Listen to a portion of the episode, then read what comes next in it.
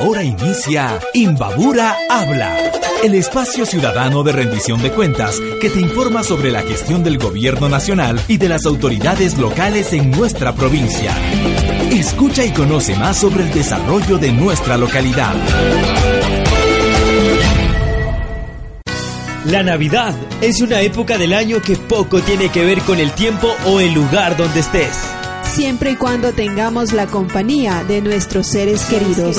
Esa unidad es el sentimiento que nos fortalece cuando estamos cerca a las personas que amamos. Que en esta Navidad brille la esperanza del bienestar familiar. Y que el nacimiento del niño Jesús traiga consigo el éxito y la prosperidad para todos. Feliz Navidad y próspero Año Nuevo les desea la familia de Habla Ecuador e Imbabura Habla.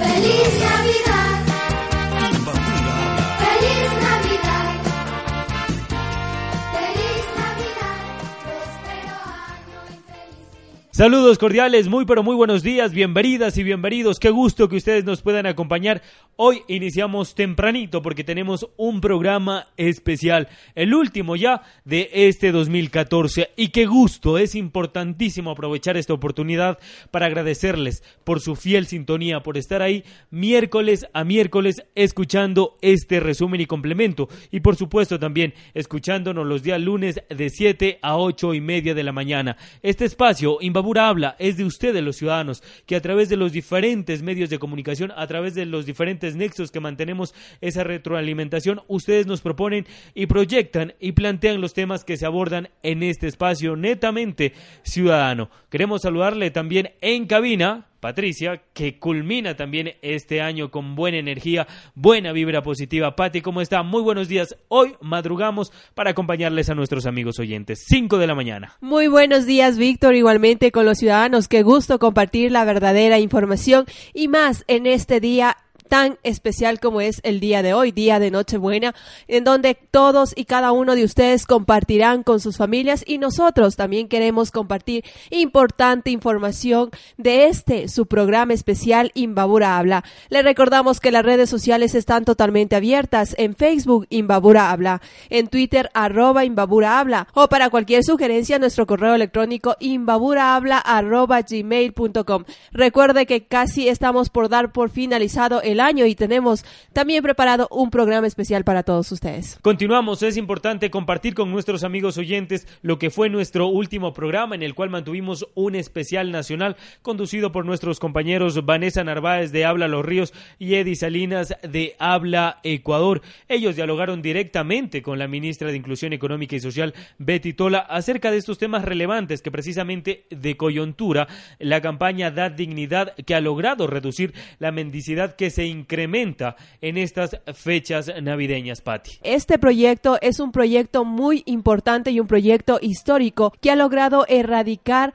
la mendicidad en las calles. Ahora ya no contamos con niños en las calles, no contamos con ancianos mendigando, sino que más bien contamos con un programa y un proyecto en beneficio de nuestros niños, de cada uno de ellos para que estén más seguros. Y es importante dar a conocer este logro importante del gobierno nacional, donde hoy tenemos una Navidad sin mendicidad. Vamos a escuchar de inmediato lo que fue el especial nacional de Habla Ecuador. Los dejamos con la entrevista realizada por nuestros compañeros Eddie Salinas y Vanessa Narváez.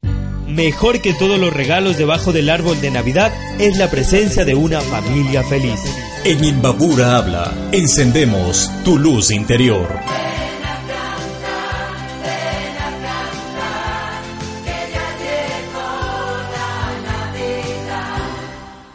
Hoy tendremos un especial sobre Da Dignidad, una campaña del Ministerio de Inclusión Económica y Social por un Ecuador sin mendicidad. También resaltaremos, conoceremos cuáles han sido los logros en este año 2014 por parte del Ministerio de Inclusión en el sector social. También estamos con detalles, nos acompañarán invitados especiales, así que vamos a conocer los alcances, impactos de estas, de estas gestiones, de estas políticas de Estado que se han presentado en este año, la potenciación de las mismas a favor de las personas con condiciones vulnerables. No se olviden de acompañarnos a través de nuestras redes sociales, pueden participar en nuestras cuentas de Facebook y Twitter en todo el país, en todas...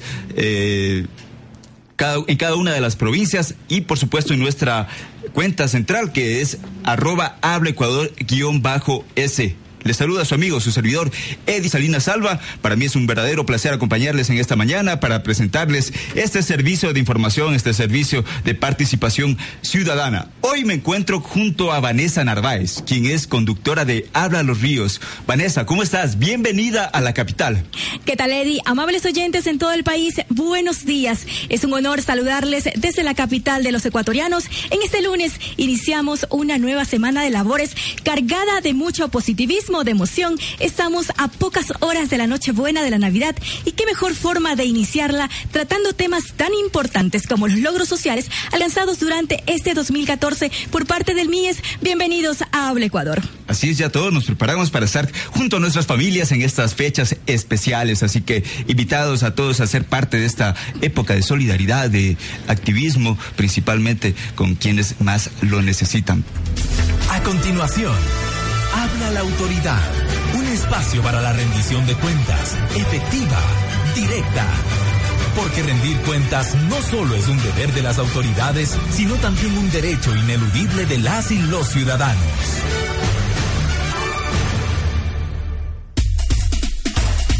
Usted escuche el especial de Habla Ecuador. Navidad sin mendicidad. El Ministerio de Inclusión Económica y Social es la entidad pública responsable que ejerce la rectoría y ejecuta políticas públicas, regulaciones, programas y servicios para la inclusión social y atención durante el ciclo de vida con prioridad en la población de niños, niñas, adolescentes, jóvenes adultos mayores, personas con discapacidad y aquellos que se encuentran en situación de pobreza a fin de aportar a su movilidad social y salida de esta pobreza.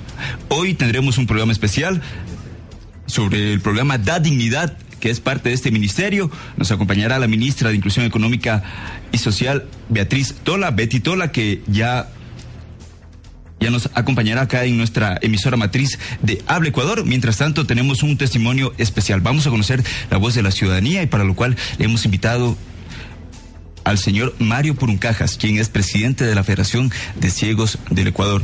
Señor Puruncajas, gracias por acompañarnos. Bienvenido a los micrófonos de Habla Ecuador. Hoy eh, la Federación trabaja coordinadamente con el MIES. ¿Cómo ha sido este acercamiento? ¿Cuáles han sido las principales ventajas que ustedes han adquirido? Bienvenido. Bueno, gracias eh, por la invitación. Eh, un saludo a nombre de la Federación Nacional de Ciegos del Ecuador a todos los radioescuchas de este prestigioso programa.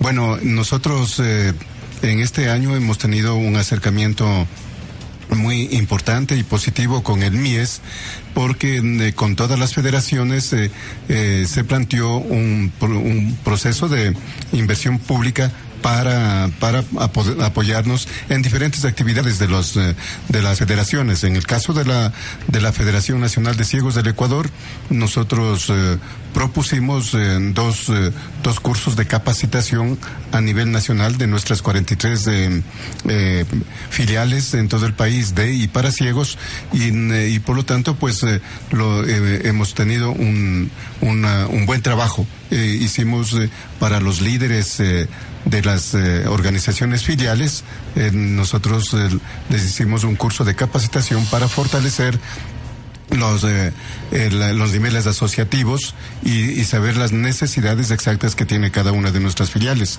Hicimos otro curso de capacitación también para los coordinadores provinciales de la mujer ciega a nivel nacional, de los, eh, de los jóvenes y del, y del Consejo Nacional de Delegados Provinciales. Por lo tanto, pues este, este, este tipo de inversión eh, social nos facilita para fortalecer los niveles asociativos. Señor Poruncajas, eh, ¿cómo se da la coordinación con el MIES? ¿Qué ustedes reciben por parte de esta institución y también qué falta por hacer? Eh, bueno, eh, anteriormente nosotros recibíamos un aporte económico de parte del CONADIS.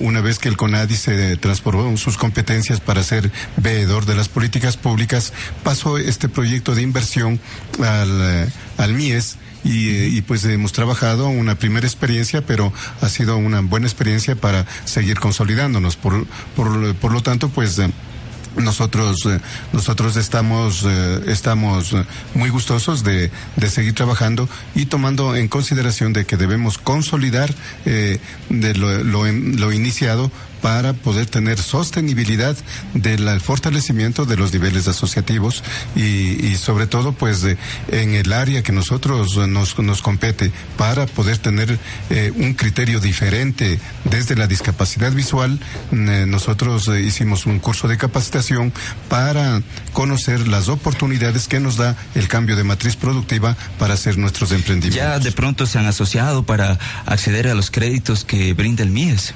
Eh, indudablemente que sí. Por ejemplo, nosotros eh, hicimos el año anterior un curso de capacitación para elaboración de productos de limpieza.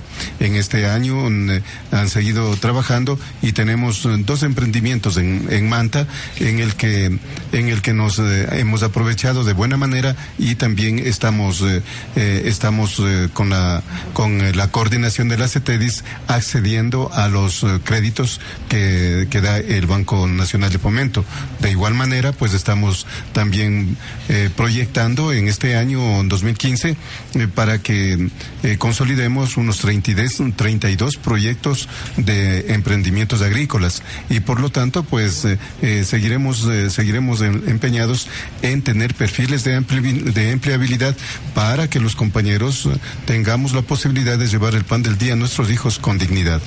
Les recordamos a todos nuestros oyentes que mantenemos un diálogo con el señor Mario Purun Cajas Escobar, quien es el presidente de la Federación de Ciegos del Ecuador. Don Mario, ¿cuántas personas se benefician directamente con estos proyectos? Bueno, en este en este año eh, nosotros hemos dado cursos directamente a aproximadamente a 210 compañeros líderes de mujeres, varones, eh, jóvenes, eh, líderes institucionales y, en, eh, y, el, y, ellos tienen que replicar todo este aprendizaje más o menos a, a 1.200 compañeros afiliados en cada una de las asociaciones. Esto es a nivel nacional. A nivel nacional, lo que significa de que si consideramos con los el, el, el, apoyo a personas indirectamente, estamos hablando más o menos de un impacto de cinco mil personas y más. Ahora, ¿cuántos, ¿cuántas personas son parte de la federación que usted representa? Eh, nosotros somos apro aproximadamente 1.200 compañeros activos en cada una de las asociaciones. Sí, eh, sin, eh, sin considerar que aún nosotros servimos en nuestros centros de educación especial inconclusa para dar, para dar cursos, cursos de alfabetización y posalfabetización, más o menos unos 800 adicionales. Por lo tanto, estamos relacionados alrededor de, de 2.000 compañeros con discapacidad visual alrededor de la federación. Los ciudadanos que nos están escuchando, que también tengan familiares, inclusive ellos mismos, que sean, eh, que tengan discapacidad visual, ¿cómo pueden ser parte de la federación? ¿Cómo pueden ser parte del beneficio que genera el, trabajo coordinado con el gobierno nacional? Eh, bueno, los, los, compañeros con discapacidad visual eh, deben eh, acercarse y conocer que, que tenemos asociaciones de y para ciegos afiliados a nuestra federación. Cuando digo para ciegos, significa que hablo de los, de, de los institutos educativos que reciben a los niños para asesorar tanto a los profesores como a los niños y padres de familia en el aprendizaje, del sistema de lectoescritura braille. Y por lo tanto, pues les, les invitamos a, a, integrarse. Y de, de, igual, de igual manera, pues eh, la federación con su, en su, en su página web y, Facebook, nosotros pues eh, podemos eh, eh, tener una relación de, de comunicación y podemos orientarles, dirigirles a los compañeros para que se integren. Indudablemente en el entendido de que unidos podemos conseguir mucho más de lo que hemos conseguido. Y de igual manera, pues la relación con el gobierno central ha sido realmente progresiva y óptima porque anteriormente pues los gobiernos eh, consideraban con algún asistencialismo muy precario, pero desde la presencia del gobierno central dirigido por el economista Rafael Correa eh, nos hemos eh, nos hemos visibilizado y por lo tanto con los proyectos y políticas sociales como la Manuel Espejo, la Joaquín Gallegos y todas las competencias que, está, que están las personas con discapacidades estamos consideradas en, eh, en un buen nivel de sociedad, de asociación en, con el gobierno y por lo tanto pues reconocemos que nosotros estamos, estamos siendo parte de la inclusión social con las políticas públicas. Bien, queremos agradecerle al señor Mario Puruncajas, quien es presidente de la Federación de, de Ciegos del Ecuador, que nos ha acompañado en este espacio de Habla Ecuador. Vamos a a pedirle que nos acompañe durante el diálogo con la ministra Betty Tola por alguna inquietud que usted nos pueda plantear para la autoridad que ya está acá. Eh, estamos dando la bienvenida también, ministra, gracias por acompañarnos en este especial de Habla Ecuador. Todo el país enlazado, 281 emisoras a nivel nacional, llegamos a todos los cantones de la patria. Vamos a empezar con el programa Da Dignidad y para lo cual tenemos un reporte desde Chimborazo. Desde Chimborazo nos reporta nuestro compañero Jorge Merizalde. Escuchemos.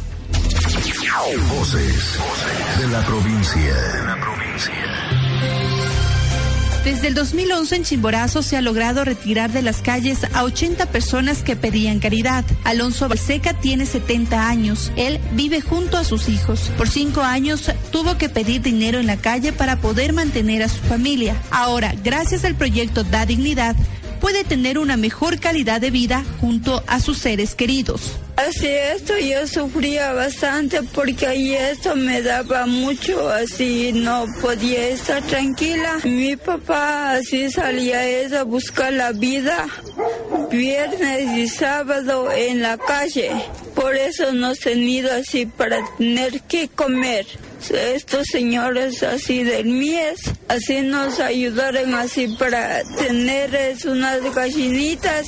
Y después nos ayudaron así, nos vinieron a enseñar es así para hacer unas mascotitas.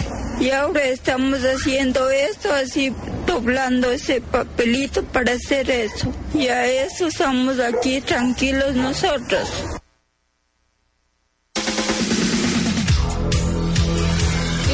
Bienvenida. El día de hoy habla Ecuador. Y sobre este tema da dignidad, en el 2007 se puso en marcha una estrategia contra la mendicidad, la cual a partir del 2011 se convierte en política pública de atención integral. Ministra, estamos en el 2014. ¿Cuáles son los logros que se han conseguido a través de este programa? Bueno, eh, primero que nada, un cordial saludo a quienes hacen Habla Ecuador, a todos los ciudadanos y ciudadanas que en las distintas provincias de nuestro país están compartiendo esta mañana el diálogo. En realidad, una de las eh, ejes importantes de la política del gobierno de la Revolución Ciudadana ha sido invertir en el ser humano como prioridad. En el caso eh, específico, esto ha significado, yo diría, implementar dos líneas de política pública. La una, una política permanente de trabajo en todo lo que tiene que ver con la erradicación del trabajo infantil. Esta es una política permanente, es una política que, que la desarrollamos día a día durante los 365 días del año en un espacio interinstitucional, porque eh, hablar del trabajo trabajo infantil, hablar sobre todo de erradicar el trabajo infantil compete necesariamente a distintas instituciones del gobierno nacional, el Ministerio de, eh, Trabajo, el Ministerio de Educación, el Ministerio de Salud, el Ministerio de Inclusión Económica y Social. Eh, en, este marco de esta política permanente, desarrollamos el programa Da Dignidad durante los eh, periodos, sobre todo de fin de año. como usted bien señala, desde el año 2007, el gobierno nacional decidió de manera frontal erradicar este que era un problema eh, importante en las principales ciudades del país, pero también en varias de las de las carreteras de nuestro país, eh, atentando además eh, a la dignidad de las personas, pero también a su propia seguridad en cada uno de estos espacios en donde estas personas se encontraban. por eso empezamos a trabajar hasta que en el año 2010 se estableció ya la permanencia de un programa que es el programa de dignidad. Hemos tenido resultados importantes desde el año 2010 hasta la fecha hemos disminuido en un 80% el número de personas que se encuentran en la calle. 80%. 80%, es decir, hemos pasado de 8.200 personas que fueron abordadas en el año 2010 eh, que se encontraban sea en las carreteras eh, distintas en las distintas carreteras de nuestro país como en las ciudades, en los centros urbanos de las eh, ciudades grandes pasamos a 1.686 personas que fueron abordadas en el año 2013. Esto obedece, yo diría, a la efectividad con la que se ha trabajado el programa de dignidad, que articula eh, tres ejes eh, importantes. El eje importante que es el, de trabajo eh, en las comunidades expulsoras, buscando justamente que las personas, los niños, las niñas, las personas adultas o adultas mayores, no salgan de sus comunidades ni de sus barrios. Este es un trabajo importante que lo hacemos en coordinación con los dirigentes variales, con los dirigentes de comunas, comunidades, de tal manera que, por ejemplo, a partir del día eh, de hoy que inicia eh, vacaciones en, el, en, el, en los centros educativos, nosotros iniciamos un conjunto de actividades tipo colonias eh, vacacionales o colonias navideñas, de tal manera que los niños y las niñas y los adolescentes jóvenes se mantienen ocupados de sus comunidades. Ya no hay la posibilidad o, o reducimos bastante las posibilidades de que puedan salir de sus hogares. Esta es una línea importante de trabajo. Esto concluye con eventos festivos, sea el día 24 o los días subsiguientes, de tal manera que ahí eh, establecemos un trabajo importante con la familia, con la comunidad y con cada uno de los niños, eh, niñas y jóvenes. Un eje, eh, un segundo eje importante es el de abordaje en las calles. Es decir, nosotros lo que hacemos es a todas las personas que encontramos en condición de mendicidad, les hacemos un abordaje para justamente buscarles y trabajar con ellos otras opciones respecto a la actividad que están haciendo ese momento. En este año hemos innovado esa presencia en las calles con la acción de juglares, que son un grupo de personas que abordan y que toman el espacio público, justamente para evitar que este espacio público, sobre todo en aquellos sitios en donde eh, hay mayor presencia de personas en mendicidad, podamos eh, motivar a que estas personas se trasladen hacia otras actividades y hagamos otras actividades. Un tercer eje importantísimo para nosotros es el que tiene que ver con los con la sensibilización a la ciudadanía y con la instalación de los puntos de dignidad. Estos son dos estrategias que van de la mano. Lo que hacemos es llamarle a la ciudadanía en general a decirle que el hecho de entregar dinero en la en la calle por su propia iniciativa o deseo de expresar solidaridad en estos días de la Navidad, lo que hace es multiplicar la mendicidad. ¿Hay personas que hacen negocio de esto? Sí, y quiero llegar a ese como un último punto. Entonces, eh, este espacio de sensibilización nos ha permitido también tener resultados importantes. Por ejemplo, nosotros hemos pasado de tener en el año 2011 13.344 donaciones individuales al 2013 a tener 21.000 donaciones eh, individuales y en el caso de las donaciones institucionales de 470 a 804 donaciones institucionales. Esto nos permite canalizar eh, la expresión de solidaridad eh, eh, que pueden tener las personas o las instituciones para quienes realmente lo necesitan y de manera organizada y sobre todo evitando esto de entregar el dinero en la calle que insisto lo que hace es multiplicar. Este es el tercer eje. Y, y el, y el otro eje al que me quiero referir es el que usted acaba de señalar. Es decir también y eso hay que tener clarísimo estimados ciudadanos y ciudadanas que muchas veces lo que estamos es enfrentándonos a las redes de tráfico para eh, de tráfico de personas a través, obviamente, de la mendicidad o del trabajo infantil. Entonces, este también tiene que ser un elemento de conciencia en la ciudadanía, de tal manera que frenemos este tipo de acciones. Obviamente, en estos casos ya intervenimos eh, de otra manera. Intervenimos a través de la policía y, obviamente, de todos los mecanismos que la justicia eh, prevé para este tipo de eh, situaciones o de delitos. Ministra, tomando en consideración la en experiencias de años pasados con Da Dignidad, ¿cuál es la estrategia? Estrategia que se aplicará en este 2014? Lo decía este momento, es decir, vamos a trabajar, eh, estamos ya instalando desde el día de hoy acciones en las comunidades y barrios de las distintas provincias del país que han sido identificadas como zonas expulsoras. Estamos haciendo el abordaje en las calles. Eh, la innovación que hemos hecho este año, lo decía hace un momento, es con la presencia de juglares, que son personas eh, que hacen dinámicas, hacen algunas expresiones teatrales, de tal manera que el espacio público está eh, siendo, eh, está en el espacio público están teniendo están teniendo presencia los juglares, sobre todo en aquellos sitios y zonas en donde hemos ubicado que hay mayor concentración de personas en mendicidad. y el tercer tema, el de los puntos, ¿no? Nos preguntan exactamente en las redes sociales eh, qué puedo donar y dónde puedo ir a dejar las donaciones. Ya, nosotros podemos donar todo tipo de, digamos, de ropa en, en buen estado. Podemos también tener todo tipo de juguetes, de alimentos no perecibles. Nosotros tenemos en este momento 13 puntos de dignidad. Le voy a dar exactamente en dónde están ubicados en este momento.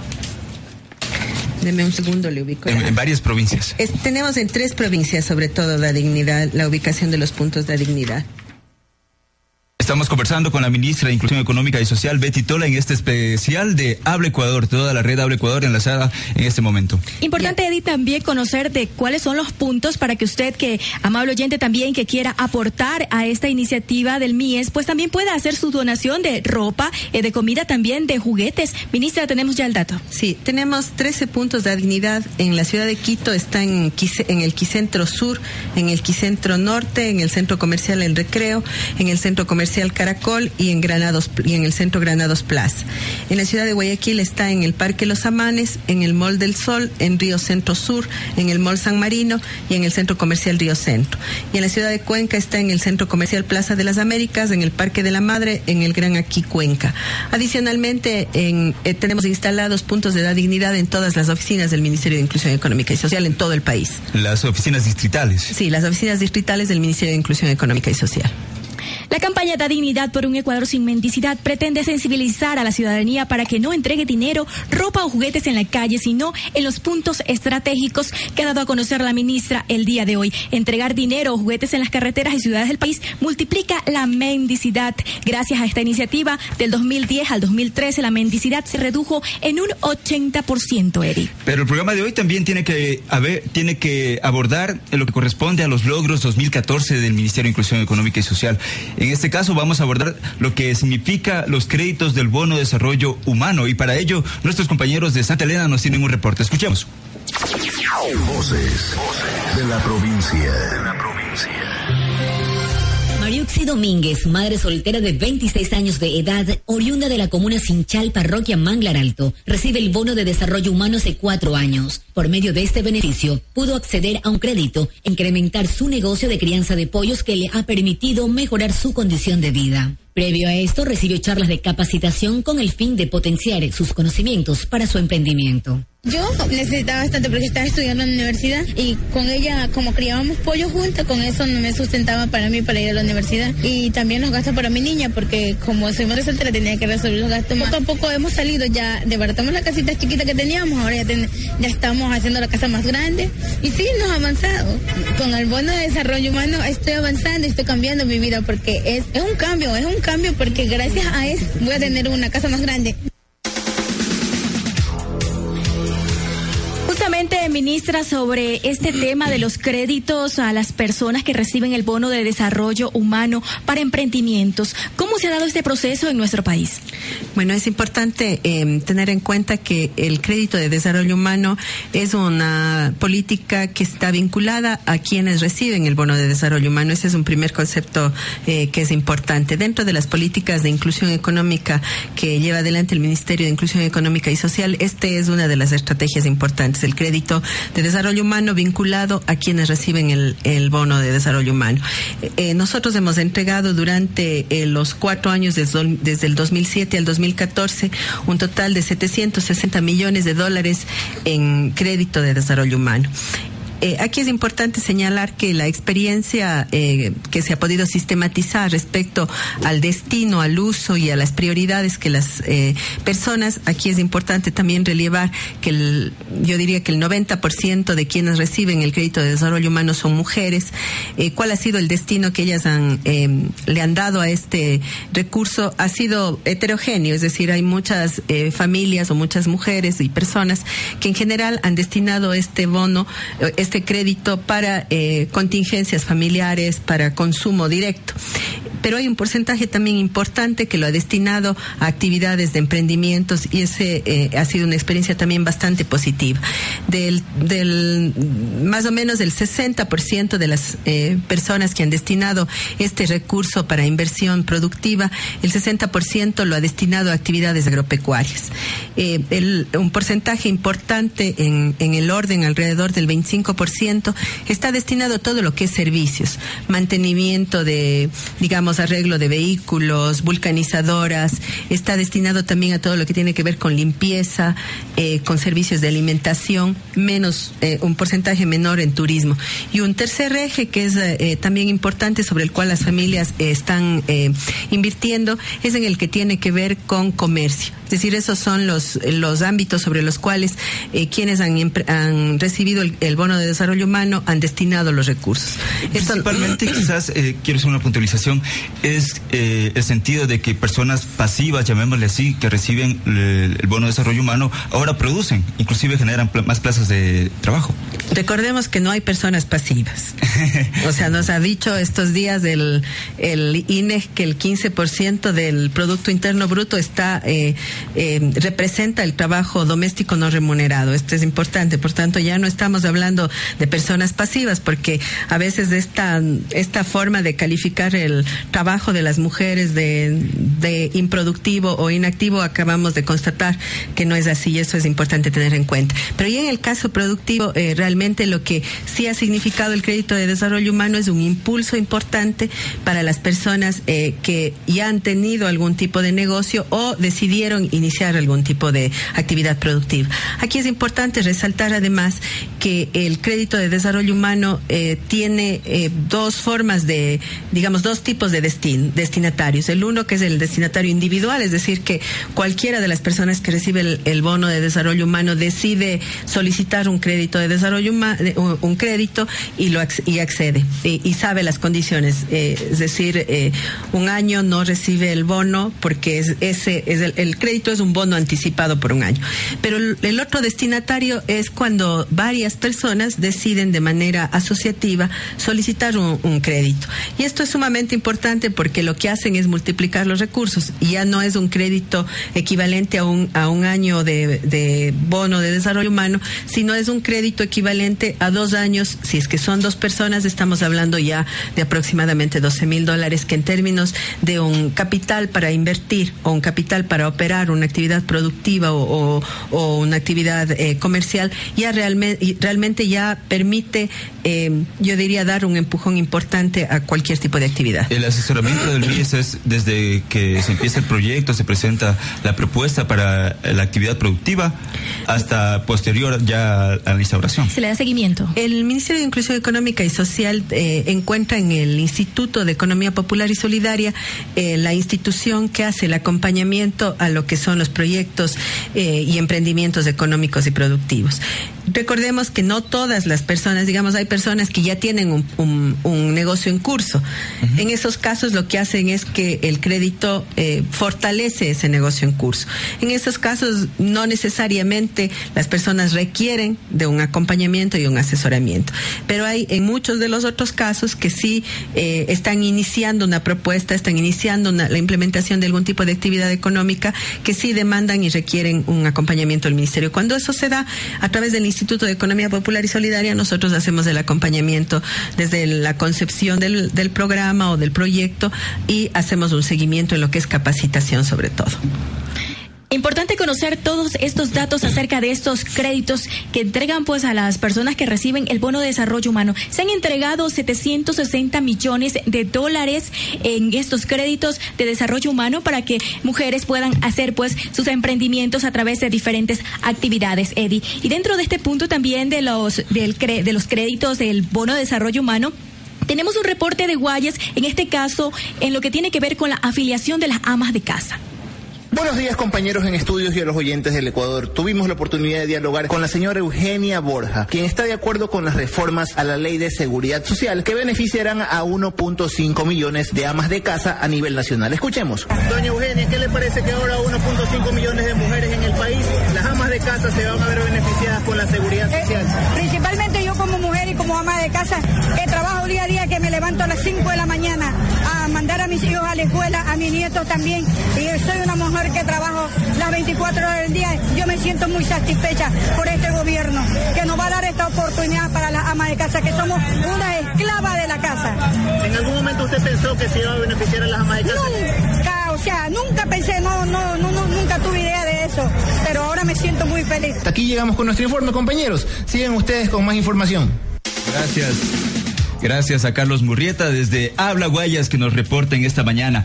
Eh, las principales, eh, las primeras en ser beneficiarias por parte de esta reforma de la Ley de Seguridad Social en la afiliación al Instituto Ecuatoriano de Seguridad Social son las amas de casa que reciben el bono de desarrollo humano. ¿Cuántas amas de casa están dentro de ese grupo, estimada ministra?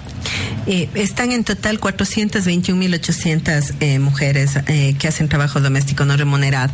Aquí es importante tener en cuenta que la decisión del presidente de plantear a la Asamblea Nacional una reforma a la Ley de Seguridad Social en este campo obedece, yo diría, dos elementos que están planteados claramente en el mandato constitucional.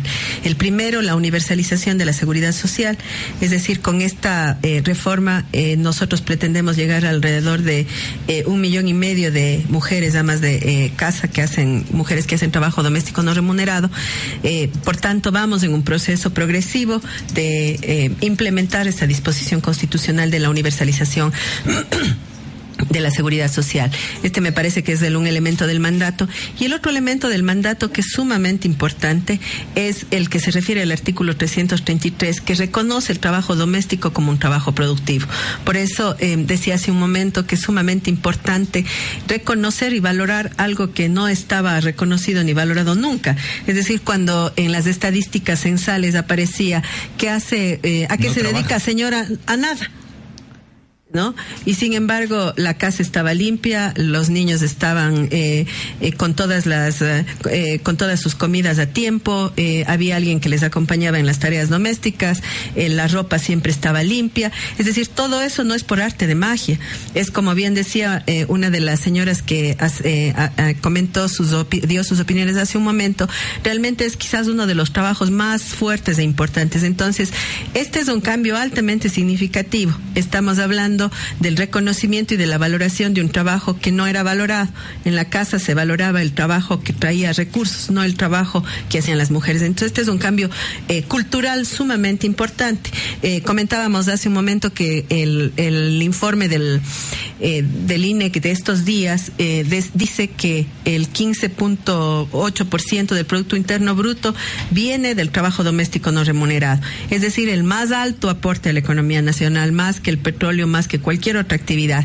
Pero además, si eso lo transformamos en recursos, significaría que eh, eh, todo lo que hacemos la- las mujeres en, en cuanto a tarea doméstica significa 10.700 millones de dólares que se deberían pagarse a las mujeres. 10.700 millones de dólares. Entonces, es un tema sumamente importante y una transformación eh, radical la que se está planteando con el reconocimiento, la valoración, porque a veces muchos de los problemas vienen, a veces escuchamos en las casas, es que no haces nada, es que no has hecho nada. Y es un trabajo que sobrepasa las ocho horas diarias. Exactamente, es un trabajo que sobrepasa. Entonces, reconocer eso socialmente, culturalmente es sumamente importante.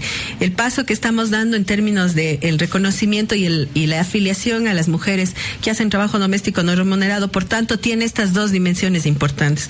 Una eh, de avanzar a la universalización y otra de un reconocimiento, de una valorización y, por tanto, de un cambio cultural. Empezar entonces por las mujeres que reciben el bono de desarrollo humano es sumamente importante. Aquí está claramente establecido en la ley que el aporte será de dos dólares eh, en el caso de quienes eh, hacen este tipo de labor y el resto de los recursos, es decir, eh, el de nueve dólares eh, sería un aporte desde el gobierno nacional. ¿Esos dos dólares se les descontarán de eh, el bono que reciban? Eso es parte del trabajo que se está haciendo, seguramente va a ser así.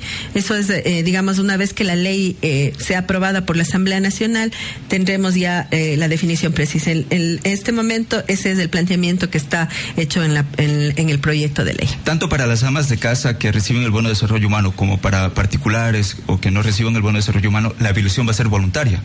Sí, vamos a hacerla progresiva, deberíamos ir trabajando en ese sentido, pero creo que es importante que ya como sociedad y como individuos y ciudadanos y ciudadanas vayamos dando un valor a lo que significa disponer de una jubilación. eh, eh, en En este caso, ¿de cuánto sería mínimo? La jubilación en el caso de quienes aporten dos dólares sería de 76.5 dólares mensuales. ¿Y qué tiempo de afiliación se necesita para Está planteado en, la, en el proyecto de ley que se requieren 25 años de aporte. De acuerdo, vamos con el siguiente tema, Vanessa. Por supuesto que sí, les recordamos a todos nuestros amables oyentes que el día de hoy mantenemos un diálogo con la ministra Betty Tola, ministra de Inclusión Económica y Social. Tenemos también un reporte desde Manabí sobre los centros infantiles del buen vivir. Voces de la provincia. Ángel de Mi Guarda en Rocafuerte y Nuestra Señora de la Merced en Jipijapa son dos de los 25 centros infantiles del buen vivir, sí bebés emblemáticos que existen en Manabí. Espacios equipados con materiales didácticos e instalaciones de calidad, en donde se reciben de 60 a 100 niños. La inversión con este programa en la provincia superó los 10 millones de dólares durante este 2014, beneficiando a más de 8 mil niños y niñas, madres de familia como Gabriela Mesa, de 25 años de edad, y quien vive en la ciudadela San Alejo de Puerto Viejo, destaca las mejoras y la seguridad que brindan estos centros integrales. Tengo dos niñas, una está aquí en el centro de este, en el CBB Jorge Mendoza, ella tiene tres años, mi hija ha aprendido mucho. Me da la facilidad por lo que yo, si tengo que estudiar, estudio y tengo en un lugar confiable donde dejarla a la niña. Y si trabajo, lo mismo, la dejo en un lugar donde yo sé que las van a tratar como sus hijos mismos.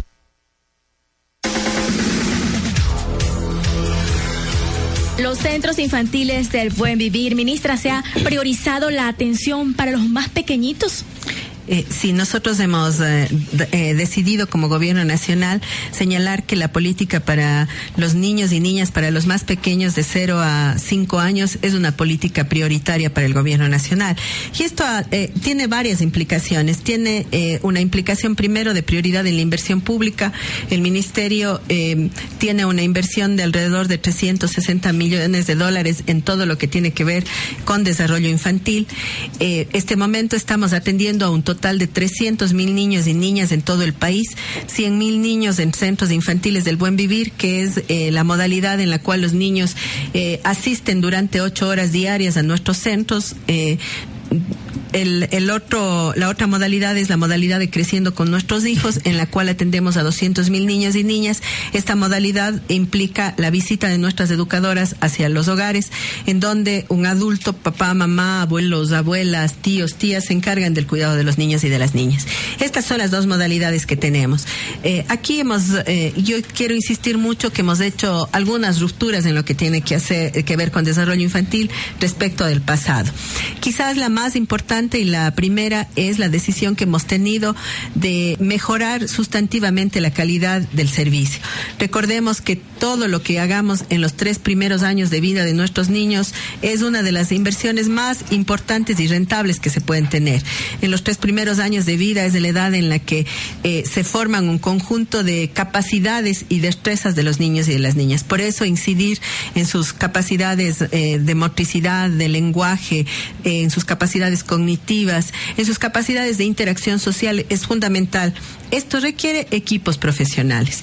Entonces hay una primera ruptura. Lo que teníamos antes eran madres comunitarias que ponían su mejor esfuerzo por cuidar a sus hijos, a los hijos de sus vecinas, de sus familiares, pero que tenían eh, poco o, ningún tipo de capacitación y que nunca tenían un salario eh, digno. Este momento tenemos equipos profesionales que se encargan del cuidado de los niños. Hemos incorporado de manera eh, masiva a profesionales parvularias, a profesionales de educación inicial y además, además de ello estamos acompañando con dos estrategias. Una, formación o actualización profesional en línea con el CECAP. Este momento hemos concluido la primera etapa de capacitación de 7 mil de nuestras educadores. Por tanto, es una propuesta ambiciosa. Y una segunda línea es, eh, en coordinación con CENACID y, y, el Consejo de Universidades, se creó la, carrera de tecnología en desarrollo infantil. Este momento, esta carrera está ya implementándose en las provincias de Manabí, eh, Guayas, Pichincha y Loja. Eh, se han incorporado alrededor de 700 eh, personas eh, para formarse en esta carrera. Las ya, primeras inscritas ya. Ya están, ya están eh, cursando el, ya iniciaron el en este semestre. Iniciaron ya, esperamos a ir progresivamente ampliando la presencia de institutos tecnológicos para esta carrera en otras provincias del país. Entonces hay una primera ruptura.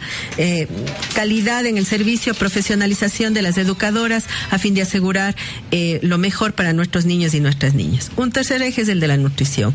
En este eje nosotros estamos trabajando en varios ámbitos, teniendo en cuenta dos problemáticas que está viviendo los niños y las niñas menores de 5 años. En algunos lados todavía tenemos prevalencia de desnutrición crónica, por tanto, intervenir en los primeros años eh, cuando se detecta esta situación es fundamental.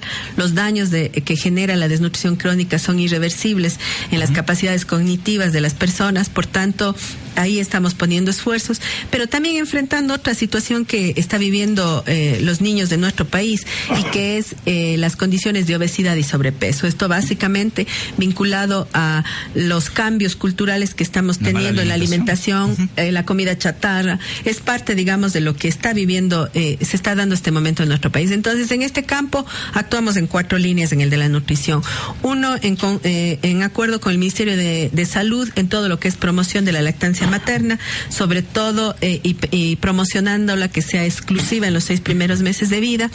Un segundo eje es en el caso de los niños, los 100 mil niños que están en nuestros centros infantiles, ellos reciben cuatro comidas diarias, un desayuno, un eh, refrigerio, un, el almuerzo y antes de salir a su casa un nuevo refrigerio. Esto representa aproximadamente el 70% de los requerimientos nutricionales que tienen los niños y las niñas. Eh, por tanto, la alimentación que ellos reciben ahí es una alimentación balanceada, eh, nutritiva, eh, que es eh, previamente revisada y analizada por los nutricionistas del Ministerio. Ministra, ¿tiene algún costo tanto el programa de CI Bebés como el CNH? ¿Y, cómo pueden acceder los padres a cualquiera de estos dos No tiene ningún tipo de costos. insistimos en esto. Para nosotros esta es una política prioritaria y por tanto de acceso gratuito. Sobre todo estamos priorizando los niños que tienen mayores condiciones de vulnerabilidad, los niños que están en pobreza o en condición de extrema pobreza, hacia ellos va prioritariamente dirigido nuestro trabajo. También aquellos niños que son hijos de madres, jefas de hogar, que tienen que eh, dedicarse exclusivamente al trabajo fuera de casa y por tanto requieren que, eh, de este servicio. Eh, nosotros podemos hacerlo a través de la, del acceso que las personas tienen a nuestros propios centros de manera directa. Ir a consultar, ir a consultar para conocer si es que disponen o no de cupos o buscar en, en, sitios más cercanos a sus viviendas el funcionamiento, la presencia de nuestros ¿Cuántos CIBBs existen ya en el país y cuántos faltan por hacer? Bueno, nosotros en este momento tenemos 2.200 centros infantiles del buen vivir funcionando en todo el país. Esto lo hacemos eh, de manera directa, pero también en acuerdo con entidades como los gobiernos autónomos descentralizados u organizaciones de la sociedad civil. Este momento, em, eh, durante este año hemos eh, entregado y estamos por concluir la construcción de un total de 80 centros infantiles emblemáticos, que es los que hemos estado inaugurando con la presencia de nuestro compañero eh, presidente. El año próximo preveemos la construcción de 150 más, es decir, vamos paulatinamente buscando eh, completar un total, eh, un número de centros infantiles que nos permitan garantizar la cobertura. Este momento de 300 mil, aspiramos a que hacia el 2017 esto sea cerca de 580 mil niños y niñas. Conversando con la ministra de Inclusión Económica y Social, Betty Tola, que nos acompaña en este especial de Hablo Ecuador sobre los logros, los impactos sociales del gobierno nacional en este 2014. Vamos ahora con un tema que es fundamental, que ya lo abordamos al inicio del programa, que es la atención a discapacidades. Escuchemos un reporte desde el sur del país, desde Loja. Voces de la provincia. De la provincia. Verónica Cisa Lima, de 32 años de edad, es una de las 300.000 personas con discapacidad que hay en el país, según el registro del Consejo Nacional de Igualdad de Discapacidades, CONADIS. Mi discapacidad fue este desde los dos años de que yo nací. Me ha dado la enfermedad de la poliomielitis. Verónica implementó un taller de costura llamado Confecciones Berito. Su taller es el único en Loja especializado en confeccionar vestimenta para seguridad industrial. La Secretaría Secretaría Técnica de Discapacidades asistió a Verónica en la elaboración del proyecto. Una vez realizado, solicitó un crédito al Banco de Fomento por un monto de 10 mil dólares. Con eso pude comprar ya las maquinarias y armar mi, mi taller. En la provincia de Loja son 15 los emprendimientos elaborados por la Secretaría Técnica de Discapacidades y financiados por el Banco de Fomento en el año 2014. Esto ha permitido a personas con discapacidad tener su negocio siendo parte activa y productiva del país. Jacqueline Naranjo, Loja habla. Gracias a Jacqueline Naranjo, que nos reportó desde Loja. En este tema queremos pedirle al señor Mario Puncajas, presidente de la Federación de Ciegos del Ecuador, quien ya nos explicó la tarea que han cumplido. Eh, ¿Alguna inquietud, algún reto de pronto que se venga para este 2015 que quiera plantearle a la ministra que nos acompaña hoy en el programa? Eh, bueno, eh, los retos para las personas con discapacidad son permanentes y de todos los días, pero con la política pública nosotros aspiramos a que cada vez podamos tener oportunidades, sobre todo para el empleo. En este caso, pues yo pediría al, a la señora ministra de que el apoyo que está dando a las federaciones nacionales se convierta en política pública hasta dar sostenibilidad a nuestros proyectos y poder ser auto, autosustentables. De igual, de igual manera, pues también los eh, apoyos eh, hacia los centros de estudios, eh, como en nuestro caso, pues para las personas con discapacidad visual y sobre todo pues la capacitación permanente para nuestros docentes que actualicen los, los conocimientos en, en el área de la, de la educación. Fundamental, fundamental fundamentalmente ello porque al mismo tiempo que nosotros pedimos derechos, sabemos que tenemos tras de nosotros también obligaciones que cumplir para ser eficientes. Ministra, a grupo vulnerable se le ha dado una atención de primera, se ha mejorado su calidad de vida. ¿Qué le podemos eh, manifestar, qué le podemos responder a este pedido que nos hace don Mario Puruncajas el día de hoy? Bueno, eh, como don Mario lo decía al inicio del programa y en este momento, el Ministerio ha venido eh, manteniendo una relación permanente con las federaciones que antes tenían la relación con el CONADIS. Eh, como todos sabemos, hemos ido haciendo un cambio institucional y hoy el CONADIS es el Consejo y ya dejó de tener las funciones que antes tenía y hoy como Consejo Nacional de Discapacidades tiene como reto fundamental el trabajar la transversalización de la política de discapacidad en todos los ministerios. Creo que eh, estos cambios institucionales que hemos estado viviendo reflejan, eh, yo diría, una apuesta muy importante que el Gobierno Nacional ha hecho eh, con el para la, definición de políticas hacia las personas con discapacidad. El trabajo enorme eh, y grande que hizo el compañero eh, ex vicepresidente Lenin Moreno da cuenta justamente de que eh, hemos avanzado en dos líneas, la definición de políticas, pero también yo diría, y eso es sumamente importante para nosotros como sociedad en términos culturales, el poder pensar en la inclusión permanente y en todos los campos de las personas con discapacidad. Antes poco conocido, antes totalmente discriminado. Me parece que ese es un cambio indiscutiblemente importante que hemos avanzado. ¿Cómo están estructuradas nuestras políticas? En el caso del Ministerio de Inclusión Económica y Social, a nosotros nos corresponde trabajar en eh, un conjunto de servicios que estamos prestando en alianza con entidades eh, de la sociedad civil para la prestación de servicios, yo diría, tanto de atención eh, diurna, pero también de atención domiciliaria hacia las personas con discapacidad. El Ministerio de Inclusión Económica y Social este momento atiende a través de estas dos modalidades a un total de 29.100 eh, personas con discapacidad. Eh, por otro lado, a nosotros nos corresponde también avanzar en lo que tiene que ver con eh, la entrega del bono Joaquín Gallegos, que como todos sabemos, se entrega a las personas que eh, están en condición de discapacidad severa y que dependen para todo el desarrollo de sus actividades cotidianas de una persona que las cuide. Este momento se está entregando el bono Joaquín Gallegos a un total de 20.234 personas. adicionalmente a la entrega del bono hemos trabajado en un proceso de capacitación a quienes están eh, siendo responsables del cuidado de las personas eh, con discapacidad que reciben el bono Joaquín Gallegos. Hemos alcanzado este momento a un total de 3.500 personas que han sido capacitadas, que son las responsables del cuidado de quienes reciben el, bono Joaquín Gallegos. Por otro lado, eh, también es importante señalar que eh, dentro del, de la pensión para las personas con discapacidad, eh, que reciben el monto no de 240, sino de 50 dólares y que son personas que son que tienen discapacidad, pero que son personas en condición de pobreza, estamos entregando el bono o la pensión por persona con discapacidad a un total de 129 mil personas. Si todas estas son las acciones y las actividades que el Ministerio viene desarrollando a eso es sumamente importante sumar las otras acciones que desde los otros ministerios vienen desarrollándose, es decir, el Ministerio de Salud tiene un rol fundamental en lo que tiene que ver con el acompañamiento en términos de rehabilitación de terapia física, de salud en general a las personas con discapacidad.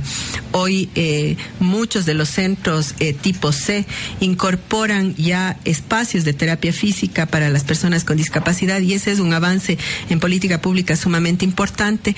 De la misma misma manera, el Ministerio del Trabajo tiene la responsabilidad del control eh, para que las empresas puedan, o, todas las entidades, eh, tanto públicas como privadas, puedan cumplir la definición, el, mandato jurídico que establece la incorporación de las personas con discapacidad al, trabajo y al empleo. Por tanto, es, insisto, em, eh, por eso el cambio institucional es fundamental con la creación del Consejo Nacional de Igualdad para las Personas con Discapacidad, porque permite transversalizar. No es eh, competencia de un solo ministerio el trabajo y las políticas a las personas hacia las personas con discapacidad, sino requiere una articulación intersectorial. Bien, más de 20 mil personas han sido las atendidas en tema de discapacidades por parte del, Ministerio de Inclusión Económica y Social. Bien, para finalizar, queremos agradecerle a la ministra por habernos acompañado. Vamos a cerrar con el reporte del compañero Washington Calle desde Santo Domingo, pero queremos desearles por parte de nosotros, la familia Habla Ecuador en todo el país, una feliz Navidad. Que este tiempo lo compartan con sus familias y que lo disfruten. Ministra, gracias por acompañarnos. Gracias y de la misma manera a todos un abrazo por estas fiestas. Esperemos que el año 2015 nos encuentre a todos con el mismo compromiso, el optimismo y la esperanza por ser partícipes activos de la construcción de este nuevo país. La red radial Habla Ecuador te desea una feliz Navidad. Voces de la provincia.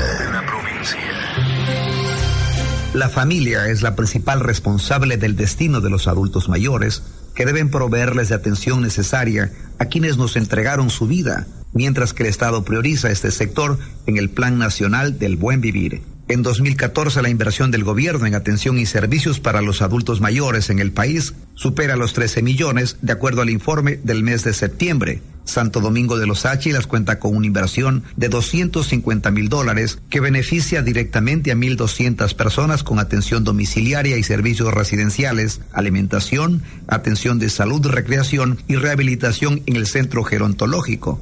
Doña Carmen Rivas es una de las beneficiarias. ¿Cómo era la situación antes y cuáles han sido estos cambios que tenemos ahora? La de antes no es igual como la de ahora.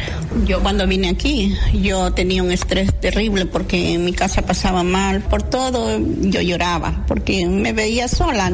Y una amiga me dijo, dice, vamos, dice, ah, yo tengo acá a mi mamita en un centro, dice, vamos allá. Nosotros tenemos, ahí hacemos las, al baile terapia, hacemos las terapias aquí, también hacemos las actividades de manualidades. Nosotros le agradecemos mucho al presidente porque por él tenemos este centro.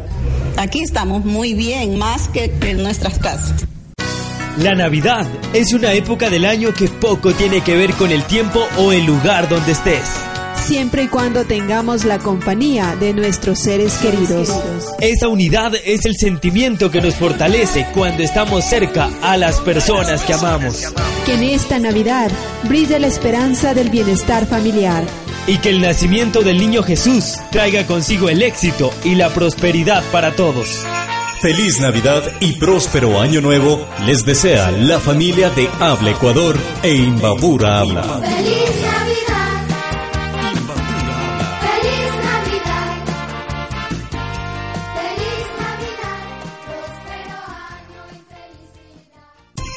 Azuay, Bolívar, Cañar, Carchi, Chimborazo, Cotopaxi, El Oro, Esmeraldas. Galápagos, Guayas, Imbabura, Loja, Los Ríos, Manabí, Morona, Santiago, Napo. Orellana, Pastaza, Pichincha, Santa Elena, Santo Domingo, Sucumbíos, Tunguragua, Zamora Chinchipe. Todos somos Habla Ecuador. Que esta época sea de reflexión, solidaridad, amor y sobre todo mucha felicidad en cada uno de sus hogares. Que el nacimiento de Jesús alegre los corazones y les colme de bendiciones. Te deseamos una feliz Navidad. Sin duda, ese mensaje navideño que acabamos de escuchar de parte de quienes nos coordinan a nivel nacional, eh, Patti, eh, todo el Ecuador es Habla Ecuador, valga la redundancia. Importante señalar que en las cuatro regiones, en las 24 provincias, estamos presentes y a través de estos espacios nosotros aprovechamos para decirles una feliz Navidad a todos ustedes. Efectivamente, 294 estaciones de radio enlazadas para este programa especial de Navidad sin mendicidad, un proyecto del Ministerio de Inclusión Económica y Social donde estas políticas públicas han sido implementadas por el gobierno nacional y han permitido mejorar las condiciones de vida de las y los ecuatorianos. Entre los logros en el sector social que se ha obtenido desde el Ministerio de Inclusión Económica y Social y las políticas que se han venido impulsando por parte del gobierno nacional están la reducción de la mendicidad, el incremento de centros infantiles del buen vivir, la inclusión de personas con discapacidad, la afiliación para las amas de casa y la entrega de créditos mediante el bono de desarrollo humano. Estos fueron los logros sociales alcanzados en el 2014 que fueron destacados por la ministra de Inclusión Económica y Social Betty Tola en declaraciones para la red Habla Ecuador. Mejor que todos los regalos debajo del árbol de Navidad es la presencia de una familia feliz. En Imbabura habla, encendemos tu luz interior.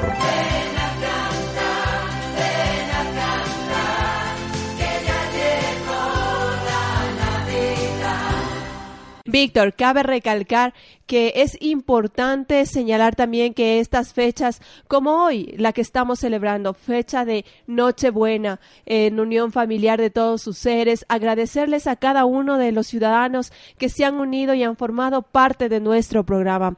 Es así como damos a conocer la verdadera información por ustedes, por cada uno de ustedes que construye la patria nueva que todos queremos. Así que quiero expresar mis más sinceros deseos de una feliz Navidad en unión familiar de todos sus seres queridos y que siempre Dios, Dios les acompañe y les colme de muchas bendiciones en cada uno de sus hogares. Es el más ferviente deseo de su colaboradora Patti Bedoya de Imbabura Habla. Sin duda, Patricia y amigos oyentes, lo más importante en estas fechas es ese núcleo, la unión familiar, porque podemos tener todo, podemos tener muchos regalos debajo del árbol, podemos tener una cena riquísima, pero si no tenemos ese calor de hogar, si no tenemos ese amor entre todos quienes integramos la familia, nada nada se va a poder cristalizar como nosotros queremos que se cristalice. Por eso, nuestros fervientes deseos de quienes hacemos Imbabura Habla y Habla Ecuador es que la unión reine en cada una de las familias